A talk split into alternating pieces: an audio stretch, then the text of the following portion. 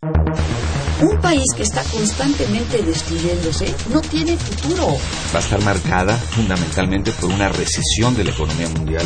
Yo hablo del autoritarismo hasta nuestros días. Radio UNAM. Radio UNAM. Y la Facultad de Ciencias Políticas y Sociales presentan Tiempo de análisis. Me parece que tienen que darnos ya respuestas concretas. No se puede echar a andar la reforma electoral tal y como está planteada. Tenemos que seguir luchando por defender la libertad de expresión. Un espacio radiofónico donde con tu voz construyes el debate. Tiempo de análisis. Tiempo de análisis. Buenas noches, te saluda Jessica Mejía y esta noche en Tiempo de Análisis hablaremos sobre los efectos psicosociales de la guerra contra el narcotráfico en México. El narcotráfico o tráfico de drogas es un negocio ilícito internacional y es una actividad que también se encuentra ligada a otros delitos del llamado crimen organizado, como el lavado de dinero, la corrupción, el tráfico de armas, personas y órganos, entre otros.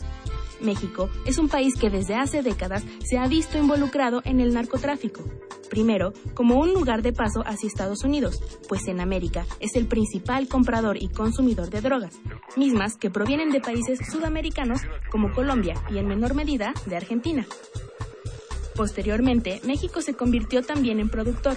Este hecho es importante ya que los cárteles mexicanos empezaron a adquirir un gran poder al controlar el paso y acceso de las drogas que van hacia el norte, a través de las fronteras y el territorio mexicano la pérdida del poder colombiano como productor de drogas gracias a la influencia estadounidense propició el desarrollo, evolución, modernización y especialización de los cárteles en el interior de la República Mexicana, ya que además de controlar el paso y acceso de drogas, también aumentaron y desarrollaron la producción de drogas sintéticas como la pasta de cocaína, así como el consumo nacional. Todos estos sucesos desataron durante la primera década del siglo XXI una serie de confrontaciones violentas entre cárteles, así como con las fuerzas militares mexicanas, afectando directamente a la población. El periodo presidencial de 2006 a 2012, encabezado por el presidente Felipe Calderón Hinojosa, se distinguió por emprender una guerra en contra del narcotráfico, a través de la famosa iniciativa o Plan Mérida, el cual consistió en un pacto de seguridad entre Estados Unidos, México y algunos países de América Latina para combatir el crimen organizado. Con la puesta en marcha de este plan, el aumento de la violencia en el país creció considerablemente, además de que surgieron críticas y dudas sobre si este plan de seguridad era realmente eficaz para combatir el tráfico de drogas, ya que no basta solamente con atacar a los cárteles, sino que además sería necesario hacer un análisis estructural del país. Los problemas que ha generado el tráfico de drogas van más allá de la violencia y el daño físico y mental que produce a la salud de los individuos. El narcotráfico ha trastocado y dañado el tejido social, ya que destruye familias y comunidades completas desarrolla miedo, coadyuvando a poblaciones completas a abandonar sus lugares de residencia.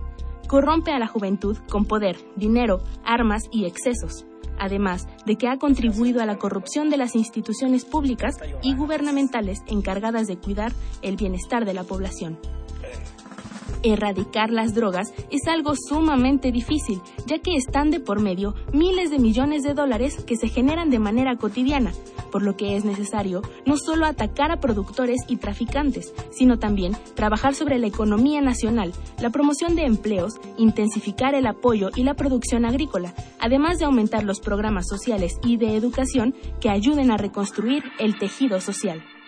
Quédate con nosotros en tiempo de análisis y descubre al lado de nuestros invitados los efectos psicosociales de la guerra contra el narcotráfico en México. Muy buenas noches. Les saluda Carlos Correa. Esto es Tiempo de Análisis, programa radiofónico de la Facultad de Ciencias Políticas y Sociales. Y estamos transmitiendo en vivo a través del 860 de AM y vía internet en www.radiounam.unam.mx. Les recuerdo que tenemos teléfonos en cabina donde nos pueden hacer llegar todas sus dudas o comentarios, el cual es 5536 8989 o nuestra alada sin costo 01800 505 2688. También nos pueden hacer llegar, hacer llegar todas sus dudas o comentarios vía Twitter en arroba o por Facebook en Facultad de Ciencias Políticas y Sociales UNAM. Bien, pues esta noche en Tiempo de Análisis hablaremos sobre el efecto, los efectos psicosociales de la guerra contra el narcotráfico en México.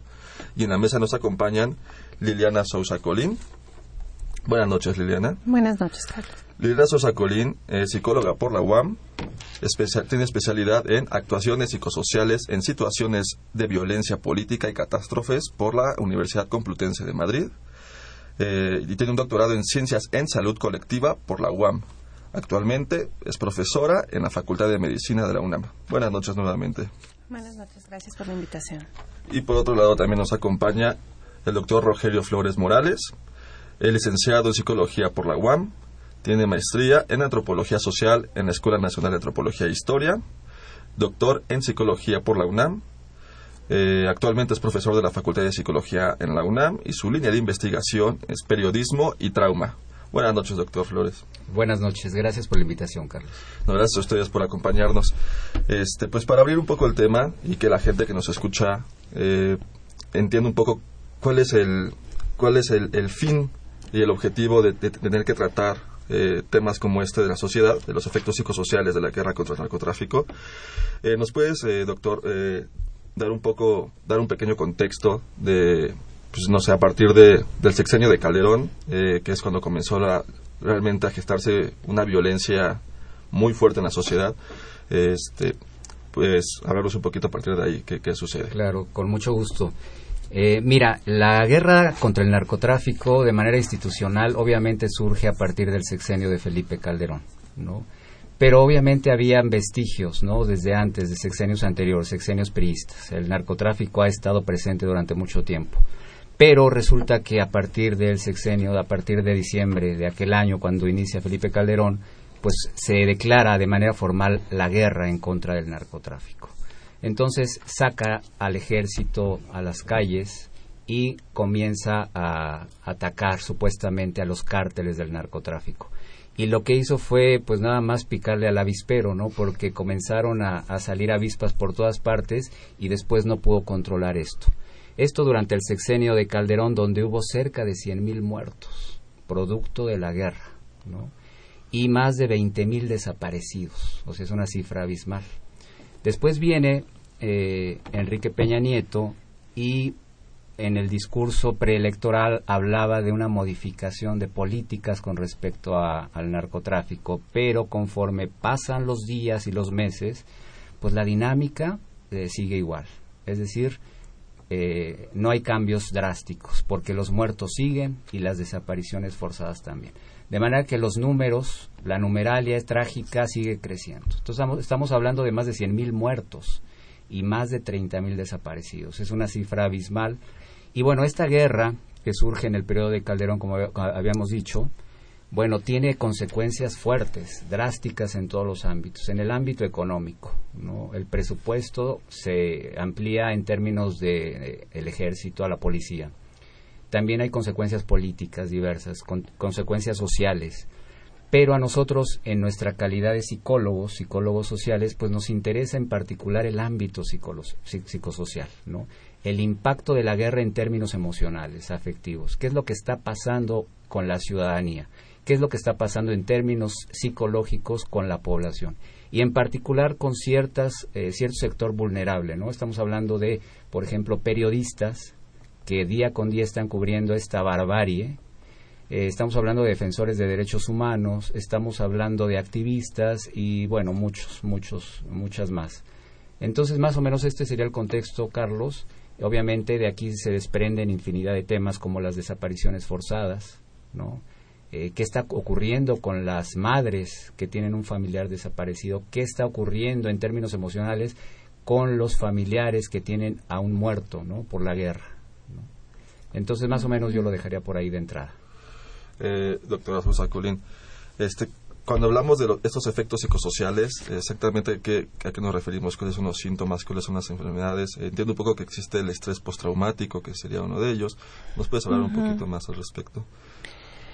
Sí, mira, hay situaciones que por su intensidad y por poner en riesgo la integridad, eh, poner en riesgo la vida, eh, provocan en la persona una que se dispare el horror, la angustia, el miedo. De pronto uno tiene referentes que a uno lo, lo contienen, lo guían en la vida cotidiana, ¿no? Uno sabe que va a salir, va a trabajar y va a regresar. A lo mejor puede haber algún percance de tránsito o si uno vive en algún pueblo, pues no sé, algo, ¿no? Este, mm, un accidente en la carretera, algo. Uno tiene esos referentes, sabe que puede ocurrir, pero aún así sales y haces tu vida cotidiana. ¿Qué pasa cuando es una situación extrema, ¿no? Como la guerra, eh, como un terremoto, como una inundación, un deslave, son, son situaciones para las que uno no está preparado. Entonces uno se ve sobrepasado por la situación y eso hace pues que tengas que echar mano de todos tus recursos físicos y psicológicos y sociales para poder afrontar una situación así. Eh, a mí me parece muy importante lo que está diciendo Rogelio. Digo, un poquito antes de profundizar en la parte de los, de los efectos. Em, estamos hablando de una situación en la que no solamente eh, está el hecho en sí de, de, la muerte o de la desaparición que es muy fuerte, sino que alrededor hay una serie de variables que lo hacen mucho más complejo.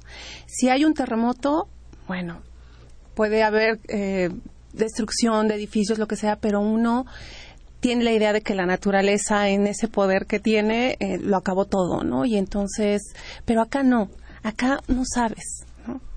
Encuentran 15 cuerpos, pero realmente no saben ni cómo llegaron, ni quién los mató, eh, la gente sabía, no sabía a qué hora los dejaron. Eh, por ejemplo, lo que pasó en Boca del Río, ¿no? Que es el, a la mitad de la avenida, una, una camioneta llena de cuerpos y expuestos y nadie sabe qué. Entonces, eso es aumentar el horror, porque no hay una explicación. No hay una naturaleza a la cual se le pueda adjudicar lo que está pasando, ¿no? Yo agregaría algo, mi querida Liliana. Eh, la violencia, según organizaciones internacionales como la Organización Mundial de la Salud, plantea que la violencia es un problema de salud pública, ¿no? Y tiene que ser controlado. Y una de las manifestaciones más aberrantes de la violencia es la guerra. ¿No? Y bueno, es una guerra que fue iniciada por el propio gobierno, ¿no? Y esto está generando múltiples, múltiples consecuencias. Y en el ámbito emocional, como tú bien decías, ¿cuál es el efecto? ¿Cuál es, cuál es el impacto psicosocial? Bueno, es múltiple. No solamente se trastoca la dinámica familiar, la dinámica social, la dinámica comunitaria, ¿no? Sino también la dinámica personal, el sentido de vida, ¿no? Y eh, por ejemplo eh, es, es muy común que la gente esté deprimida. Pues cómo no va a estar deprimida si un, familiar fue eh, asesinado cómo no va a estar triste y ansioso si los cárteles están por todas partes alrededor de la comunidad entonces es una serie de, de, síntomas que están surgiendo a partir de esta vivencia cotidiana no que se da en ciudades en algunas ciudades en mayor medida no Ciudad Juárez en Morelos en Acapulco que ahorita es una ciudad bastante violenta el propio Distrito Federal ¿no? Aunque muchos dicen que aquí no hay cárteles, ¿no? los propios gobiernos del Distrito Federal y el gobierno, el federal ha insistido en que aquí no hay, lo cual es una mentira y eso está bien documentado, ¿no? Está el, está el están los Zetas, está eh, el cártel de Sinaloa, son muchos. Pero a lo, que yo quiero llegar es que la, la, violencia, el vivir la violencia de manera cotidiana sí impacta en la vida, ¿no? Impacta en sentido de que la gente está preocupada, la gente está ansiosa, la gente no, no duerme. Eh, me estoy refiriendo a zonas estrictamente violentas, ¿no? Eh, y una de las manifestaciones más fuertes es el denominado estrés postraumático, que si gustas podemos dar algunas características más adelante para que nuestro auditorio se entere de cuál es, cómo surge, por qué, qué características tienes, qué signos. Claro, porque el público puede a veces sentir ansiedad o estrés y, y, no le da una relación directa con lo que sucede en su entorno. Piensa que es quizá el trabajo, pero puede que sí. Pero también es algo más que esta violencia que se vive cotidianamente, como lo han mencionado ustedes. Claro. ¿No, doctora? Este, pues, a ver, estaban tocando ciudades en específico como Ciudad, eh, Ciudad Juárez, este, no sé, Reynosa, eh, Veracruz, Veracruz, Acapulco. Guerrero. Este.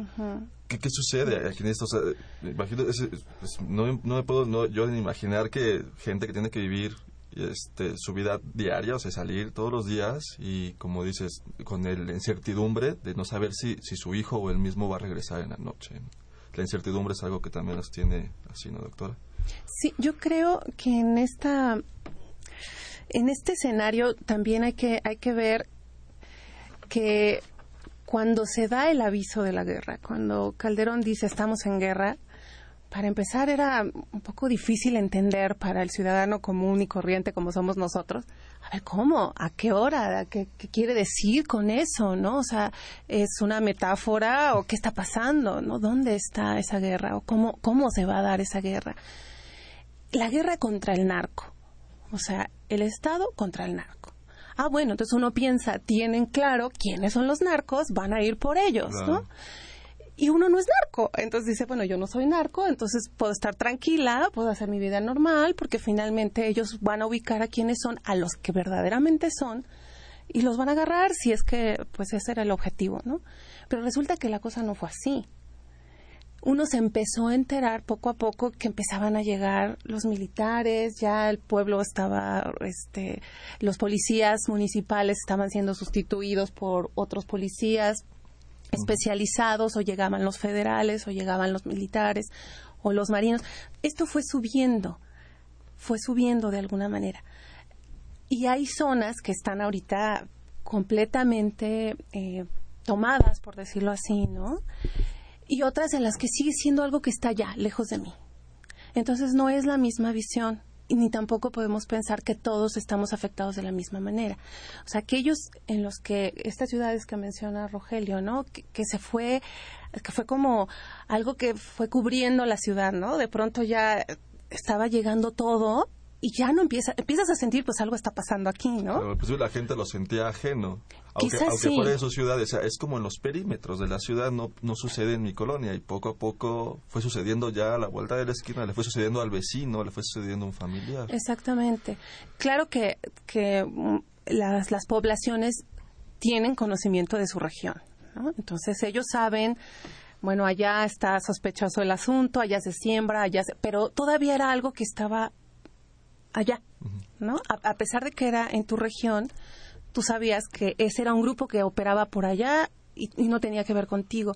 Pero cuando se da todo esto, ah, es parejo, ¿no? O sea, la región es completa. Y eso empieza a subir también, ¿no? El malestar y, y uno piensa, ¿qué está pasando? En otros lugares que, nos, que no mencionamos ahorita, pero se escucha, se sabe por los medios, pero todavía no está aquí, ¿no? No sé, supongo que ahorita ya está mucho más propagado en todas las zonas y más, este, ya es algo que se sabe que está pasando y que se siente un poco más de cerca, ¿no? Pero por lo menos en un inicio todavía había cierta distancia, pienso yo, del ciudadano común a estos hechos. Yo, yo agregaría lo siguiente: el, la guerra eh, se declaró, la, la declaró el gobierno federal en contra de los cárteles del narcotráfico. Pensábamos que ya tenían focalizados a todos, pero resulta que después los perjudicados, los que mueren, fueron los ciudadanos de a pie, un gran porcentaje, la sociedad civil. Yo me di a la tarea hace un tiempo de solicitar vía IFAI eh, cuántos eh, ciudadanos comunes de a pie habían fallecido durante el periodo de Calderón. Y me negaron la información, me la negaron rotundamente, no saben ellos mismos cuántos son. Entonces, a lo que voy es que es importante declarar esto, que era una guerra originalmente declarada en contra de los cárteles, y sin embargo, la víctima o las víctimas son la sociedad civil. Este, bueno, es, es muy importante que- lo de los datos, porque al principio cuando estábamos en el pleno eh, sexenio de Felipe Calderón, pues eh, era, estaban muy reservados estos datos y ya a bastantes años, a unos años de, de- de haber terminado esto, pues comienzan a surgir ya porcentajes y datos duros y reales que ayudan a, a generar ese tipo de investigaciones y estos contrastes de a veces lo que el gobierno dice y a veces lo que realmente las ONGs que también están llevando como este Sí. uno- es- llevan los datos pues, contrastan a veces son muy distintos Sí. porque pues se dio mucho de que si ases- asesinaban a un grupo de chavos en una fiesta eran del crimen organizado y no Así investigaban este ahora por otro lado o sea que, que haya comenzado la guerra eh, generó generó estrés postraumático pero también cuando comenzaron a cortarles este, la economía a los crímenes organizados y comenzaron a secuestrar a la gente, ahí comenzó otra, otra etapa de la guerra, ¿no? donde la gente ya tenía miedo de ser levantada, secuestrada, asesinada, extorsionada. Es- Esa es otra, otra parte del estrés postraumático, bueno, que, que también genera estrés postraumático, no solo la guerra Ujú. misma. ¿no? Sí. Yo, yo- me permites, no sé si puedo decir algo. Adelante. Eh, el, este, el estrés postraumático es una categoría clínica que igual nuestro radio escucha no, no, no, no, no tiene por qué entenderlo. Pero más o menos yo podría decir esto. El estrés postraumático surge de una categoría que se llama trauma. El trauma, ¿qué es el trauma? El trauma es un evento, un evento que va a poner en riesgo la vida o la integridad física de una persona. Cuando hablamos de estrés, no estamos hablando de que nos está poniendo en riesgo la vida, por ejemplo, el tráfico, el exceso de trabajo. ¿no? Tenemos mucho estrés y vamos a tener respuestas corporales, somáticas, emocionales. Pero el trauma sí va a poner en riesgo nuestra vida, ¿no? Eh, llámese guerra, inundación, un choque, una enfermedad muy intensa, eh, un robo, eso es un trauma que está poniendo en, en du- en- en- en riesgo nuestra vida. Y ese trauma va a generar un conjunto de respuestas. Un conjunto de respuestas que habla, los manuales internacionales dicen que es eh, respuestas intrusivas, evitativas y de hiperactivación. ¿Qué significa esto? Que eh, la persona que está viviendo un trauma o vivió un trauma puede experimentar pesadillas, por ejemplo. No se puede sacar de la cabeza ese evento que vivió, ¿no? Un- que vio un decapitado, que fue secuestrado, que fue levantado, que fue agredido, que vio cómo asaltaron o cómo asesinaron a alguien, cómo levantaron a otro, ¿no? Entonces no se puede quitar de la cabeza eso. Además vienen flashbacks del evento traumático, ¿no? Es como lo que ocurría en el periodo de las guerras de Vietnam, que cuando vino este boom del estrés postraumático. Los soldados llegaban, soñaban en la guerra, eh, no se eh, irrumpían una serie de, de- de imágenes en, en- en su mente y no se podían sacar de la cabeza eso. Lo mismo ocurre acá cuando una persona es secuestrada. Pero también vienen eh, respuestas somáticas, ¿no? Eh, latidos constantes, taquicardias eh, y todo eso. Pero también está la evitación. La evitación en el sentido de que yo ya no quiero salir a la calle. Tengo miedo porque siento que me va a ocurrir algo, ¿no? Evito pensar en aquello que me ocurrió. Evito tener contacto con personas que me relacionan o que evocan aquello que ocurrió. Entonces, este es el conjunto de síntomas de estrés postraumático, pero digamos que es la categoría clínica más extrema.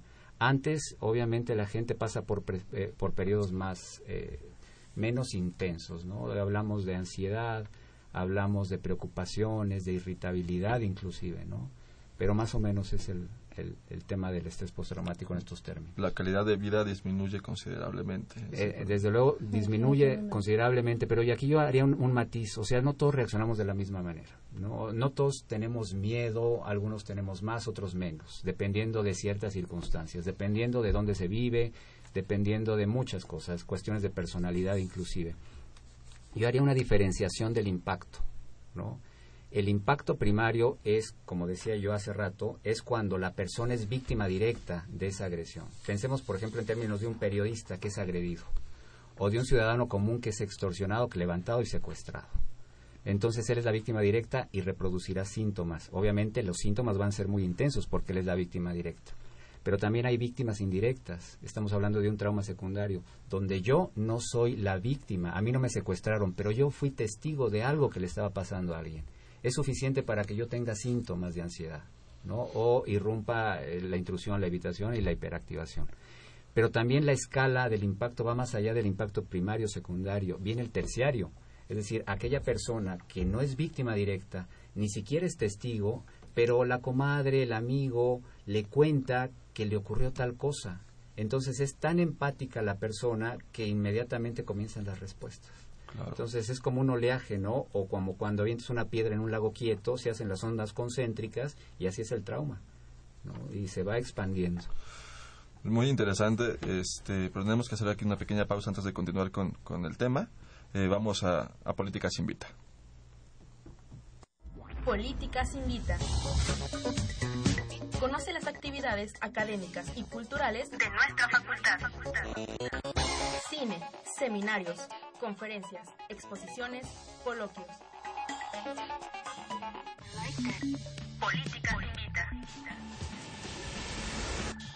Muy buenas noches. Como cada miércoles te saluda Jessica Mejía y esta semana Tiempo de Análisis y la Facultad de Ciencias Políticas y Sociales te invitan a si eres alumno de bachillerato, estudiante de licenciatura o de posgrado, no dejes de participar en la cuarta edición del Concurso Nacional de Video Universitario Visiones del Arte, el cual se desarrollará en el marco de la exposición Desafío a la Estabilidad, Procesos Históricos en México 1952-1967 misma que se encuentra en el Museo Universitario de Arte Contemporáneo, ubicado en la zona cultural de Ciudad Universitaria. Esta exposición plantea una investigación de las expresiones artísticas de México entre el 52 y el 67, momento histórico de suma importancia en la conformación del arte y la cultura contemporánea mexicana. Para participar, tienes que realizar un video planteando la idea de desafío de la estabilidad, informando de forma crítica nuevos enunciados sociales, políticos y artísticos como éticos. Consulta las bases en www.moac.unam.mx y en los teléfonos 5622-6999, extensión 48829 y al 5622-9470, extensión 1030. Eso fue todo por esta semana en Políticas Invita. Sigue escuchando Tiempo de Análisis. Bien, pues estamos aquí de vuelta en tiempo de análisis. Les recuerdo que nos pueden hacer llegar todas sus dudas o comentarios por, por teléfono en el 55 36 89 89 o nuestra alada sin costo 01800 505 26 88. También nos pueden hacer llegar sus comentarios vía Twitter en arroba tiempo o por Facebook en Facultad de Ciencias Políticas y Sociales guion UNAM. Bien, pues estamos de vuelta en el tema de efectos psicosociales de la guerra del narcotráfico en México, pero no sin antes eh, leerles una llamada del público. Eh, Marcela Sánchez de Coyacán nos dice, aunque estés involucrado en el narcotráfico o grupos criminales, nadie tiene por qué matarte o desaparecerte. Muchas gracias por tu llamada, Marcela Sánchez. Pues cierto, pues, es parte de los derechos humanos, no, porque estés, seas, seas un delincuente, te, tienes derecho a tienen derecho a desaparecerte en ese sentido. Y estamos, eh, eso nos da pie a hablar un poquito de también de las desapariciones forzadas, que eso también es algo que, que genera generó un gran problema en la sociedad. Este, no solo desapariciones forzadas, pues bueno, no quiero decir desapariciones forzadas, pero las desapariciones del, eh, por parte del crimen organizado y desapariciones forzadas por parte del mismo gobierno, por parte de militares y estas ciudades que comenzaron a llenarse de retenes eh, y demás. Este, Doctor eh, Flores, ¿nos puede hablar un poco de, los, los, sectores más vulnerables en la sociedad y en específicamente pues hablar un poco de los reporteros y, y, los periodistas que cubren este tipo de notas que tú mencionabas que son los que suelen apreciar al ejecutado, este, ver este, los cadáveres y son los primeros realmente en llegar a la línea de, batalla en este tipo de guerras. Sí, así es. Justamente esta guerra generó innumerables víctimas en distintos grupos sociales. Están los defensores de los derechos humanos, están eh, los familiares que vivían en zonas eh, que de alguna manera eh, estaba era muy fuerte la presencia del narcotráfico y bueno quienes se vieron impactados de manera intensa fueron los periodistas, efectivamente. ¿Por qué? Porque son los ojos de la sociedad. Los periodistas tenían que ir allá, a donde estaban ocurriendo los hechos, para poder eh, identificar qué estaba ocurriendo y describir lo que estaba ocurriendo, fotografiar, describir, hacer crónica, entrevistas y, bueno, de alguna manera plasmar aquella realidad que nosotros, desde otras zonas, no podíamos ver. Entonces, eh, resulta que a partir también del sexenio de Calderón se disparan los asesinatos en contra de los periodistas, justamente por el trabajo de investigación que hacían y por una serie de circunstancias eh, relacionadas con el tema del narcotráfico. Entonces el impacto directo que tuvieron los periodistas fue efectivamente eh, los asesinatos. La, numeralia de los asesinatos del sexenio de Calderón es elevadísima, es increíble y los niveles de impunidad son altísimos, ¿no? Lo mismo que ocurre en la sociedad civil, los niveles de impunidad oscilan entre 97 y 99%. Lo mismo ocurre en términos de eh, los asesinatos de los periodistas. Ahí es donde está el riesgo muy fuerte, ¿no? Pero también el riesgo es secundario en el sentido de que aunque ellos no sean las víctimas directas, es decir, aunque el periodista no sea objeto de una agresión física, aunque el, periodista eh, no lo intimiden de manera directa, eh, también está expuesto a lo que es el trauma secundario que decía la vez pasada. Eh, él tiene que estar en la escena, ¿no? Donde están ocurriendo los hechos. A veces le toca vivir fuegos cruzados, ¿no? En los tiroteos y ahí está el fotógrafo, como, como en las películas de guerra. Entonces, eh, el hecho de, de, presenciar y vivir ese, en ese contexto de agresión eh, tiene su impacto, un impacto muy, muy fuerte.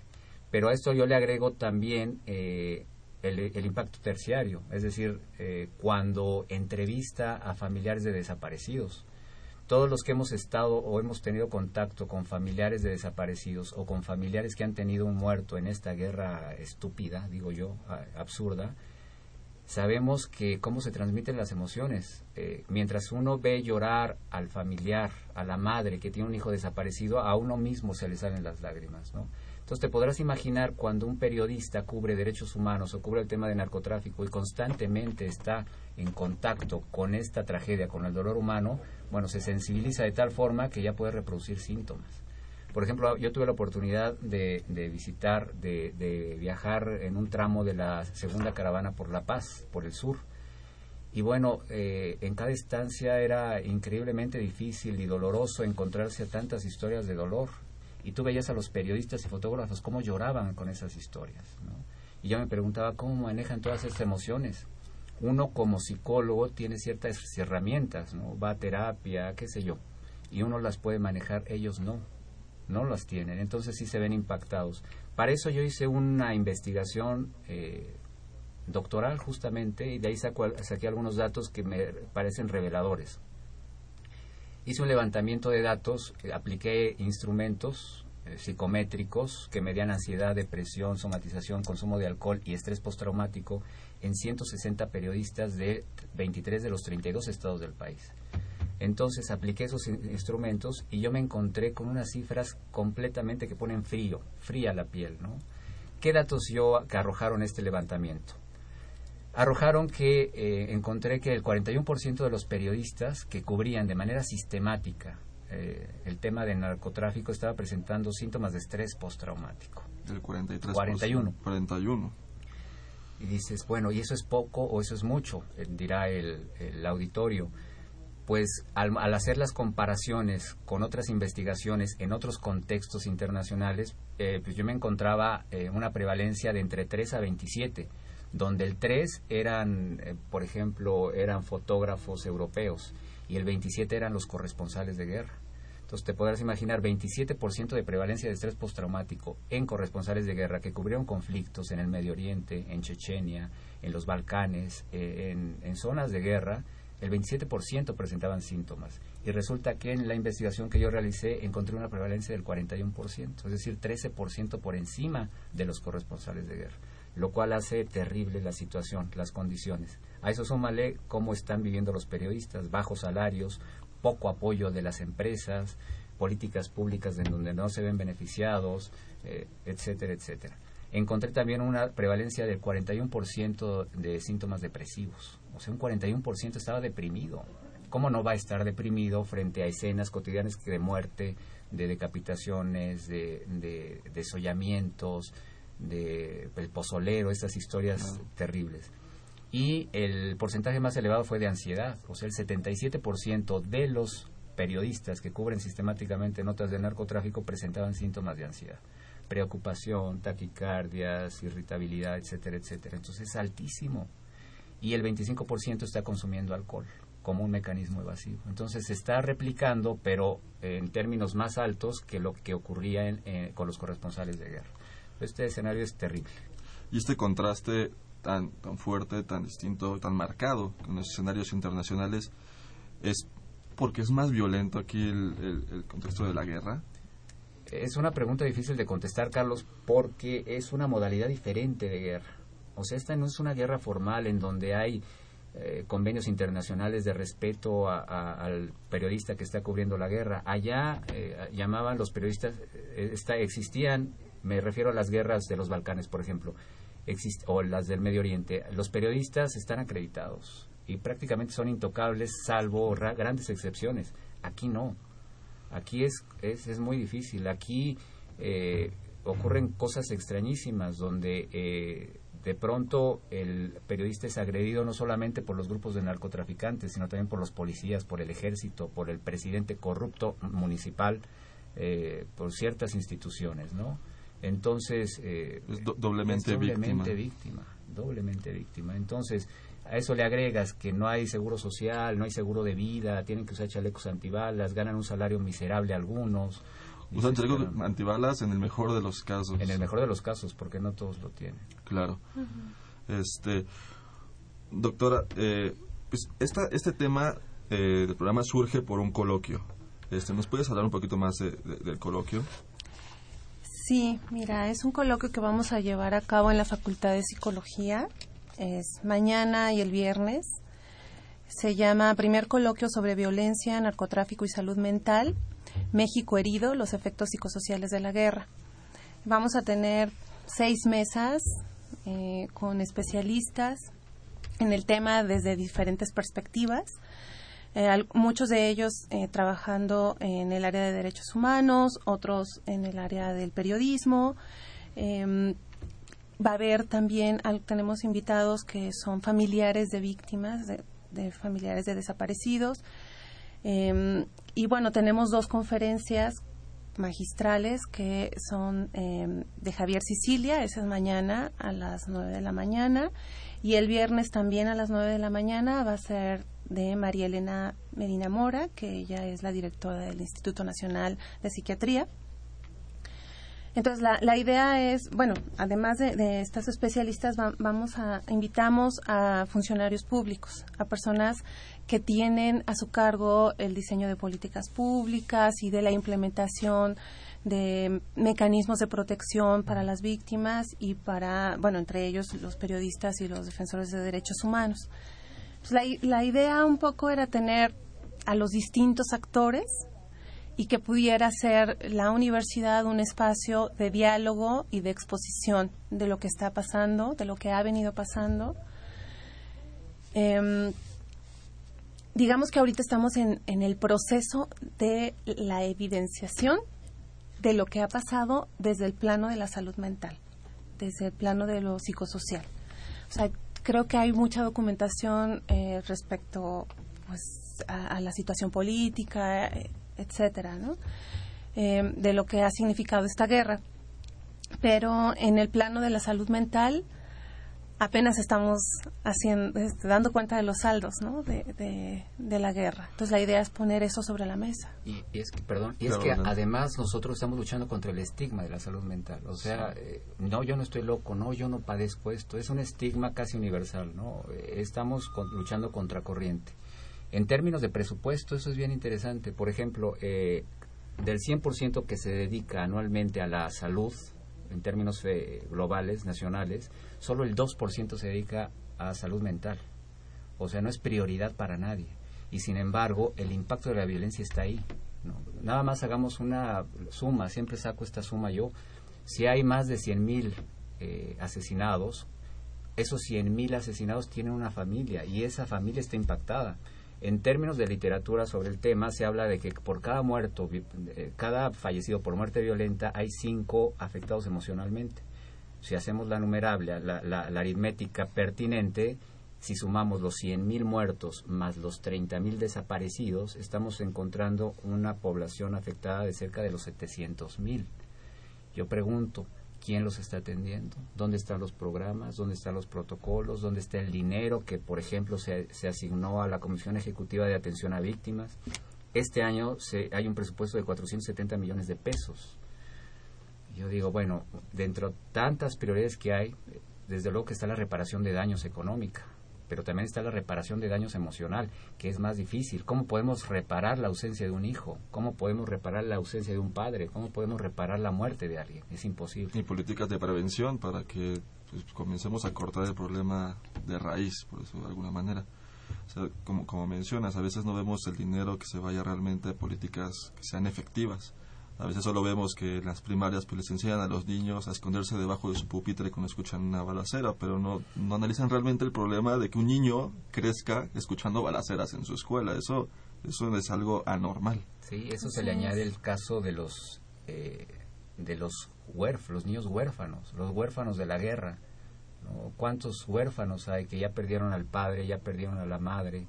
¿no? ¿Cuántos niños migrantes hay que están yendo a Estados Unidos y regresan porque aquí no hay oportunidades, porque si no los copta el, el crimen El crimen organizado? O organizado. sea, es un caos ahorita. ¿no? Y como mencionábamos fuera del aire antes del programa, eso también se está viendo, por ejemplo, dando pie a esto. eh, eh, por ejemplo, la franja de Gaza es un buen ejemplo de que esto está sucediendo en otros países debido a la guerra. ¿no? Ahí también eh, estos mismos números se pueden aplicar. ¿no? ¿Cuántos niños están quedando sin familia este, y que no se está atendiendo? Son niños por- completamente desprotegidos y que van a crecer sin nada que perder y probablemente se unan a grupos pues no sé, guerrilleros, este, del crimen y demás también. Y algo interesante, porque es un poco ajeno al ámbito de la psicología, es que el crimen organizado está otorgando, es- se, se ubica en, entre el, en- se ubica en el quinto lugar de, de los que están ofreciendo empleo en el país. O sea, el crimen organizado está, se ubica entre, está por encima de Pemex. Es en una fuente de empleo. Una fuente de empleo. ¿no? Entonces es atractivo para los jóvenes hay que crear cosas para que no sea atractivo, ¿no? ¿Y, y qué podemos hacer? Eh, yo creo que esto trasciende lo psicológico y tiene que ver con medidas estructurales, con más educación. Claro. La educación es fundamental. Tenemos una llamada del público. eh, Jesús Hernández de Ciudad Neza nos dice, ¿algún otro país se está beneficiando con el narco? ¿Cómo, cómo no se puede dar eh, más dinero a la agricultura? Con eso se solucionaría el problema. Sí, es- o sea, volvemos al mismo, es un problema estructural. O sea, no necesariamente tenemos que darle más dinero a las fuerzas federales, de, este, a, a- a la fuerza militar, sino es comenzar a, reconstruir desde la educación, nuevas formas de empleo eh, y demás, o sea, que, que tengan que tengan otras formas de, de emplearse los muchachos y no necesariamente sean halcones que pagan ocho mil pesos quincenales, ocho mil pesos mensuales. Por otro lado, un radio escucha de Benito Juárez nos pregunta, bueno, les pregunto a ustedes que son los, los especialistas, ¿dónde se puede atender el estrés postraumático para periodistas? Ya. Eh, apenas se están gestando, bueno, se gestaron desde el año pasado ciertas, eh, ciertas modalidades de tratamiento y quienes están atendiendo a los periodistas eh, son organizaciones no gubernamentales. Por ejemplo, CEPET tiene una modalidad de intervención en línea que no es psicoterapia, pero sí es orientación. Entonces está funcionando eh, para, sobre todo para los periodistas que viven fuera de la Ciudad de México, porque los terapeutas estamos aquí. ¿no? y se está dando la, la orientación vía internet a periodistas de Morelos, de Acapulco, de Ciudad Juárez. Artículo 19, que es otra organización, también está otorgando asesoría. Eh, periodistas de a pie eh, da talleres también. Eh, pero son organizaciones no gubernamentales. Entonces la chamba la están haciendo las ONGs, la, la chamba que les corresponde a las empresas también. Claro. ¿no? Las grandes empresas que en lugar de apoyar a al periodista, eh, pues a veces hasta lo despiden, ¿no? ¿Cuántos casos no hay de que es un periodista agredido que fue levantado y finalmente liberado y bueno, al paso del tiempo lo olvidan y se queda relegado y se tiene que ir a Estados Unidos a buscar chamba y están haciendo, en lugar de periodismo, están lavando platos o están... Que, es un trabajo digno, pues, pero no es lo que ellos re- regularmente hacen. Y al final la salud mental de estas personas pues sigue estando muy delicada en cierto sentido, no, no hay no hay quien los trate todavía. Pero lo que hay que poner sobre la mesa es que hay una responsabilidad del Estado en Sí, esto. claro. O sea, el Estado declara una guerra, Va pero no, no hay una infraestructura para las consecuencias de esa guerra, ¿no? Va a haber heridos, va a haber muertos, va a haber detenidos. Bueno, sí se están haciendo muchísimos penales para meter a la gente que detienen, pero no hay una buena investigación. O sea, yo coincido con la radio escucha Marcela Sánchez, es cómo sabemos que las personas que están presas realmente son los narcos. Y si son los narcos, ¿por qué tendrían que ser torturados y llevar eh, procesos jurídicos que no están apegados al Estado de Derecho? Turbios, por eso. Sí. Entonces, realmente vemos el panorama y, a todo hay que, que, criticarle, ¿no? O sea, esto no se está haciendo bien, esto tampoco, no hay dinero, no hay un, procesos legales adecuados, la figura del arraigo, por ejemplo, donde se tortura a la gente, este, las víctimas llegan y y quieren denunciar y los traen peloteando del, de aquí para allá, aquí no es, vaya para allá, eh, no se les reconoce lo que está pasando, o dicen su hijo seguramente es un narco, señora, por eso no aparece, ¿no? O, por otro lado, como ya había mencionado, doctor, luchar con el estigma de la, de la enfermedad mental, que aquí en México es muy fuerte, ¿no? este, tener estrés, a veces para muchos no es una enfermedad, es casi una palabra coloquial de que, ay, me duele la panza, decir, menciona, tengo estrés, cuando es una enfermedad mental que debe ser tratado se tienen que empezar a romper también con ese estigma, aparte de todo lo que mencionas. este, ahora, por otro lado, eh, ¿cuáles serían los mecanismos de prevención para, para pues, evitar o prevenir, la redundancia, este, estos efectos psicosociales de la violencia que se vive aquí en el país? Esa, yo considero que esa es una pregunta muy difícil de responder, sobre todo por el contexto en el que se vive. ¿no? Yo siempre he sacado esta analogía, esta metáfora, que de pronto dices, ¿cómo tú puedes ser resiliente en un ambiente hostil donde estás siendo agredido, donde tu familia está siendo levantada? O sea, es bien complicado, muy, muy complicado. Es como estarte cubriendo de la lluvia con una sombrilla rota, ir a contracorriente, es muy difícil. Eh, yo me imagino, por ejemplo, eh, lo difícil que ha sido para una mamá que ha perdido a un hijo, ella sabe en carne propia lo difícil que es esta situación.